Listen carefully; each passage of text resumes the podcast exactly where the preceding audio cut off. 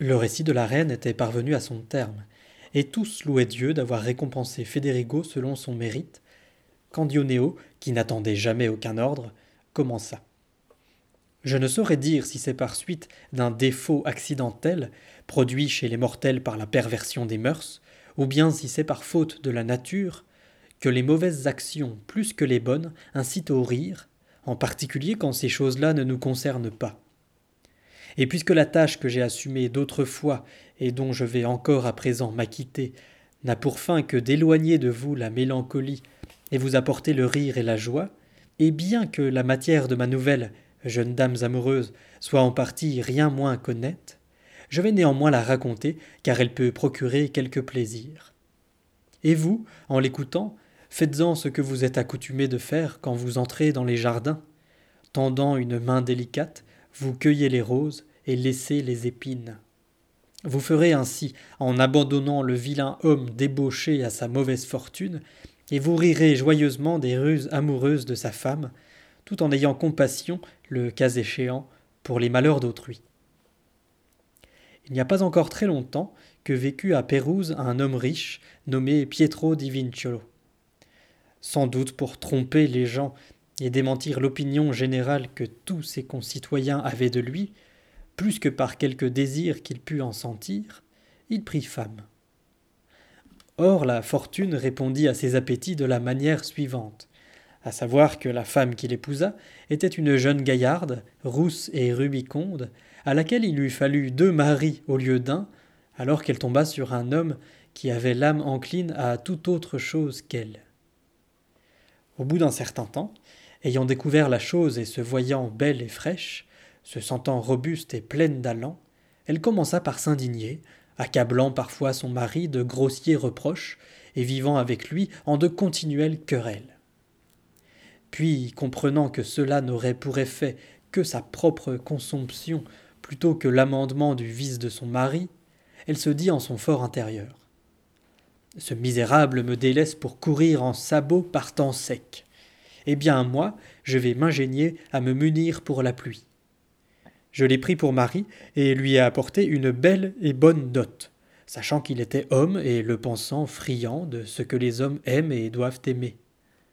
Et si je n'avais pas cru qu'il était homme, jamais je ne l'aurais pris. Lui qui savait que j'étais femme, pourquoi m'a-t-il épousé si les femmes étaient contraires à ses goûts? Cela n'est pas admissible. Si je n'avais pas voulu vivre dans le monde, je serais entré au couvent, et comme je veux vivre là où je suis, si j'attends de celui-là jouissance et plaisir, je risque fort de vieillir dans une vaine attente. Et quand je serai vieille, me ravisant, en vain je regretterai d'avoir perdu ma jeunesse mais lui-même m'enseigne et me montre bien que je dois me consoler en prenant mon plaisir là même où il le trouve. Un tel plaisir pour moi sera louable, alors que pour lui il est tout à fait honteux. Je ne vais enfreindre que les lois, tandis que lui offense les lois la nature. Ayant donc eu une telle pensée, et sans doute plus d'une fois, afin de lui donner effet, secrètement la brave femme se mit en relation avec une vieille qui avait l'air de sainte Verdiana qui nourrissait les serpents, laquelle suivait, chapelet en main, tous les pardons, ne parlait que de la vie des saints-pères et des stigmates de saint François, et que presque tout le monde tenait pour sainte. Quand le moment lui parut propice, l'épouse lui fit confidence de ses intentions, à quoi la vieille répondit. Ma fille, Dieu sait, lui qui sait tout, combien tu as raison et quand bien même tu ne le ferais pour aucun autre motif, certes vous devriez agir ainsi, toi et toutes les jeunes femmes, pour ne pas gâcher votre jeunesse, car nul chagrin n'égale celui de découvrir qu'on a perdu son temps.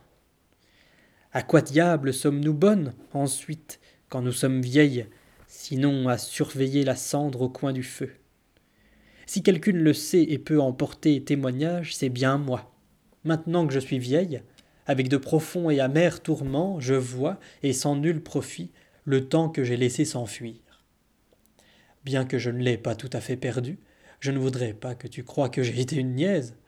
Cependant, je n'ai point fait tout ce que j'aurais pu, et quand je me rappelle cela et me vois tel que tu me trouves à présent, alors que personne ne voudrait me donner un peu de feu, Dieu seul sait quelle douleur est la mienne. Pour les hommes, il n'en est pas de même. Ils naissent bons à mille choses, pas seulement à ce que tu penses, et ils sont pour la plupart davantage considérés dans leur vieillesse que dans leurs vertes années. Mais les femmes n'existent pour rien d'autre que cela et pour faire des enfants, et c'est pour cela seulement qu'on les chérit. Si tu ne t'en avisais pas autrement, tu dois t'en rendre compte par le fait que nous sommes toujours prêtes à cela, ce qui n'est pas vrai des hommes. En outre, une femme fatiguerait de nombreux hommes, alors que de nombreux hommes ne peuvent venir à bout d'une femme. Parce que nous sommes donc nés pour cela, je te répète que tu as raison de rendre la pareille à ton mari, de sorte que sur tes vieux jours, ton âme n'ait rien à reprocher à ta chair. De ce bas monde, nul ne reçoit que ce qu'il prend, et surtout les femmes. Il leur faut bien plus qu'aux hommes employer leur temps quand elles le peuvent, car tu constates qu'une fois vieilles, ni Marie, ni qui que ce soit ne veulent plus nous voir et ils nous chassent à la cuisine pour que nous racontions des fables aux chats et fassions le conte des casseroles et des écuelles. Bien pis, ils se moquent de nous et disent Aux jeunes les beaux morceaux et aux vieilles les estouffades et débitent encore bien d'autres dictons. Bref, pour ne pas te tenir un plus long discours, je t'assure que tu ne pouvais ouvrir ton cœur à personne au monde qui te fût plus utile que moi, car il n'est aucun homme si élégant auquel je n'oserais dire ce qu'il faut, ni de si dur, ni de si rustre, que je ne radoucirais à mon gré et n'amènerais à mes fins. Montre-moi celui qui te plaît, et puis laisse-moi faire. Mais souviens-toi d'une chose, ma fille. Songe à moi, car je suis une pauvre créature, et je veux que tu participes à tous mes pèlerinages et à toutes les nôtres que je récite, afin que Dieu éclaire et illumine tes défunts. Et elle se tut. La jeune femme tomba donc d'accord avec la vieille, que si cette dernière voyait un certain garçon qui passait très souvent dans ces parages et dont le signalement lui fut donné, elle devait savoir ce qu'elle avait à faire. Puis, lui ayant offert un morceau de viande salée, la jeune femme la congédia. Quelques jours après, la vieille lui amena dans sa chambre celui qui avait été désigné.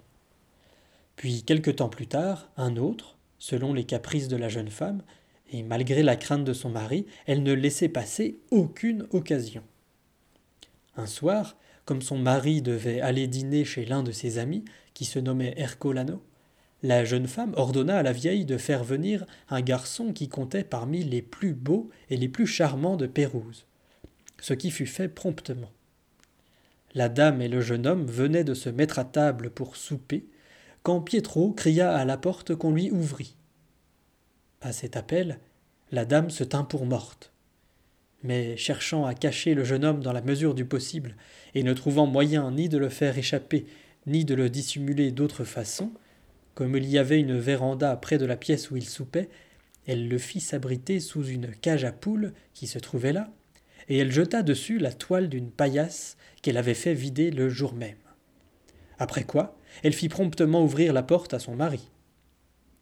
À peine fut-il entré qu'elle lui dit Vous l'avez bien vite avalé, ce dîner Pietro répondit Nous ne l'avons même pas goûté. Et comment cela? dit la dame. Pietro alors raconta. Je vais te le dire.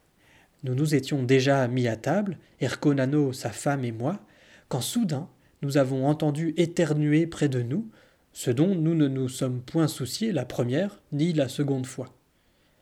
Mais quand celui qui avait éternué éternua une troisième fois, puis une quatrième et une cinquième, et beaucoup d'autres à la suite, nous avons fini par nous étonner. Aussi Ercolano, qui était fâché contre sa femme parce qu'elle nous avait fait attendre longtemps à la porte avant de nous ouvrir, furieux, s'écria. Qu'est-ce que cela signifie? Qui peut bien éternuer ainsi? Se levant de table, il se dirigea vers un escalier qui était tout près de là, et sous lequel il y avait un placard qui servait au rangement, du genre de ceux qu'on voit couramment faire installer par les gens qui font les maisons. Comme il lui semblait que c'était de là qu'était venu le bruit, il ouvrit la petite porte, et à peine l'eut-il ouverte, il en sortit une terrible odeur de soufre, encore qu'auparavant l'odeur s'en fût déjà fait sentir, et nous nous en étions plaints. Mais la dame avait déclaré bah, C'est parce que tout à l'heure j'ai nettoyé mes voiles avec du soufre, et puis j'ai mis la tourtière sur laquelle j'avais répandu le soufre pour que les vapeurs s'en dégagent sous cet escalier, et il en sort encore.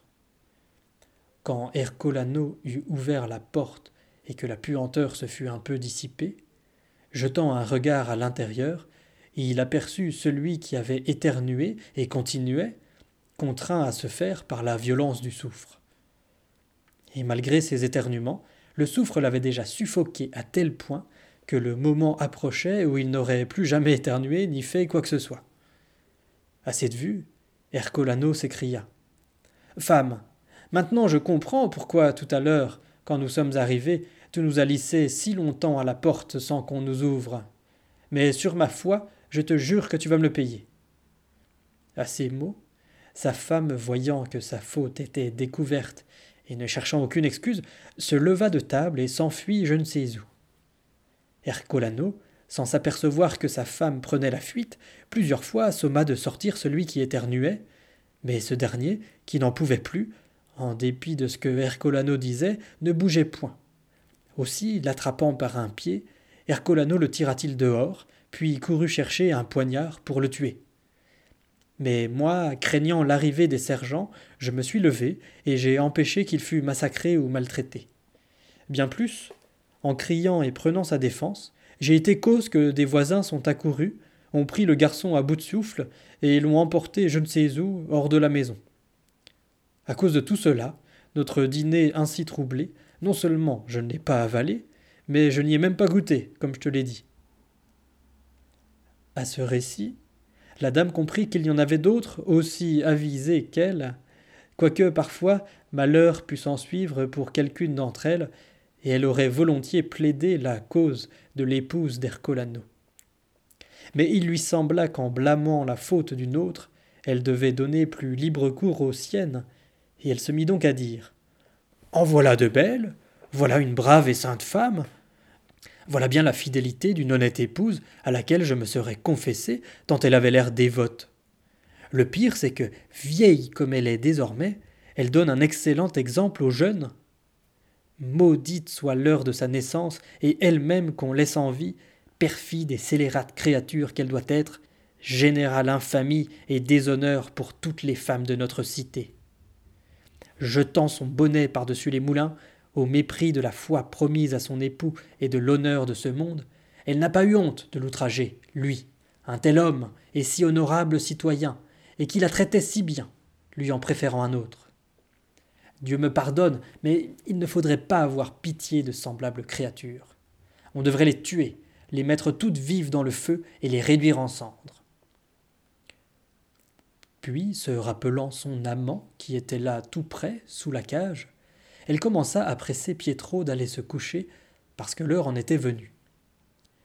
Pietro, qui avait bien plus envie de manger que de dormir, demandait cependant s'il y avait quelque chose pour dîner, et sa femme répondait. Pour sûr qu'il y a de quoi dîner. Nous avons certes l'habitude de faire à dîner quand tu n'es pas là. Suis-je donc la femme d'Ercolano? De grâce, pourquoi pour ce soir ne vas-tu donc pas dormir? Cela vaudrait bien mieux. Or, des laboureurs de Pietro étaient venus dans l'après-midi apporter des choses de la campagne et avaient mis leurs ânes, sans leur donner de quoi boire, dans une petite écurie qui était contiguë à la véranda. Il advint qu'un des ânes, qui avait grand soif, s'étant dégagé de son licou, sortit de l'écurie et allait flairant partout en quête d'un peu d'eau. Ainsi cherchant, il parvint jusqu'à la cage sous laquelle se trouvait le jeune homme. Celui-ci, qui était obligé de se tenir à quatre pattes, avait allongé les doigts d'une de ses mains un peu en dehors de la cage. Le hasard, ou plutôt le malheur, voulut que cet âne posât son sabot dessus, et lui, saisi d'une vive douleur, poussa un grand cri.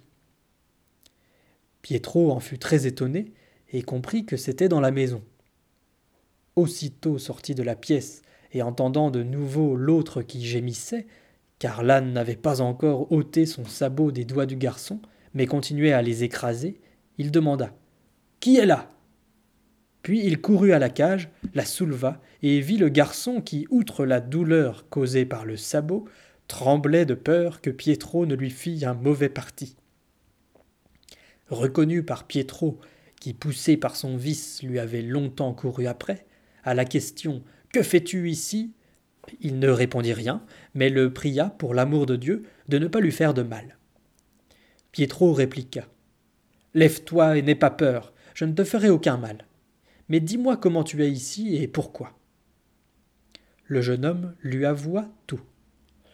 Non moins joyeux de l'avoir trouvé que sa femme en était affligée, Pietro le prit par la main et revint avec lui dans la pièce où sa femme l'attendait, en proie à la plus grande frayeur.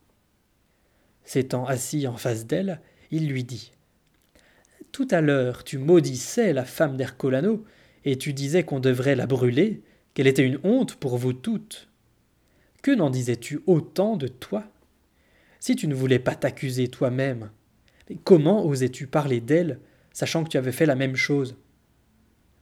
Certes, c'est simplement que vous êtes ainsi faite et vous tentez de cacher vos propres fautes avec celles d'autrui. Puisse tomber le feu du ciel et vous brûler toutes, engeance exécrable que vous êtes. Voyant qu'au premier moment il s'était contenté de l'injurier, et devinant qu'il était tout heureux de tenir par la main un aussi beau garçon, elle s'enhardit et lui répliqua. Je suis tout à fait persuadée que tu voudrais que tombe le feu du ciel pour nous consumer toutes, puisque tu nous aimes comme un chien les coups de bâton. Mais Dieu soit loué, tu n'auras pas ce plaisir. Volontiers je discuterai un peu avec toi pour savoir de quoi tu te plains. Certes, je m'estimerais bien loti si tu daignais me traiter de la même façon qu'Ercolano traite sa femme, elle qui est une vieille bigote hypocrite, et obtient de lui tout ce qu'elle désire, et lui la chérit comme il se doit en tant qu'épouse, ce qui à moi ne m'arrive point. Admettons que je suis bien vêtu et chaussé par tes soins. Mais tu sais parfaitement quel est mon sort quant à l'autre chose, et depuis combien de temps tu n'as pas couché avec moi? Eh bien moi, j'aimerais mieux être en haillons et marcher pieds nus, et qu'au lit tu t'occupes de moi, plutôt que d'avoir tant de toilettes et être traité de la sorte. Et comprends bien, Pietro, que je suis femme comme les autres, et j'ai envie de ce qui plaît aux autres, si bien que, ne le recevant pas de toi, si je me le procure ailleurs, il ne faut pas m'en blâmer. Du moins te fais-je assez d'honneur pour ne me donner ni à des palefreniers, ni à des pouilleux. Pietro se rendit compte que ses propos risquaient de durer toute la nuit. C'est pourquoi, comme elle lui importait peu, il lui dit Cela suffit, femme. Je vais te satisfaire en cela, mais de ton côté, tu auras la grande courtoisie de faire en sorte que nous ayons quelque chose pour souper, car il me semble que ce garçon, tout comme moi, n'a encore rien pris. C'est exact, dit la dame, il n'a pas encore soupé. Nous nous mettions à table quand, par malheur, tu es arrivé. Eh bien, alors, dit Pietro, fais en sorte que nous soupions, et ensuite je réglerai l'affaire, et tu n'auras pas à t'en plaindre. Voyant que son mari était content, la dame se leva, fit promptement remettre le couvert et servir le repas qui était prêt, et en compagnie de son dévergondé de mari et du jeune homme, joyeusement elle soupa. Après le repas, ce que Pietro imagina pour la satisfaction de tous les trois, je ne m'en souviens plus. Mais je sais bien que le lendemain matin, le garçon fut raccompagné jusque sur la grande place, sans qu'il sût très bien de qui il avait été davantage le partenaire cette nuit-là. C'est pourquoi, mes très chers amis, je tiens à vous dire celui qui te trompe, trompe-le. Et si tu ne peux le faire aussitôt, souviens-t'en jusqu'à ce que tu le puisses, afin que l'âne qui rue contre le mur en reçoive le coup.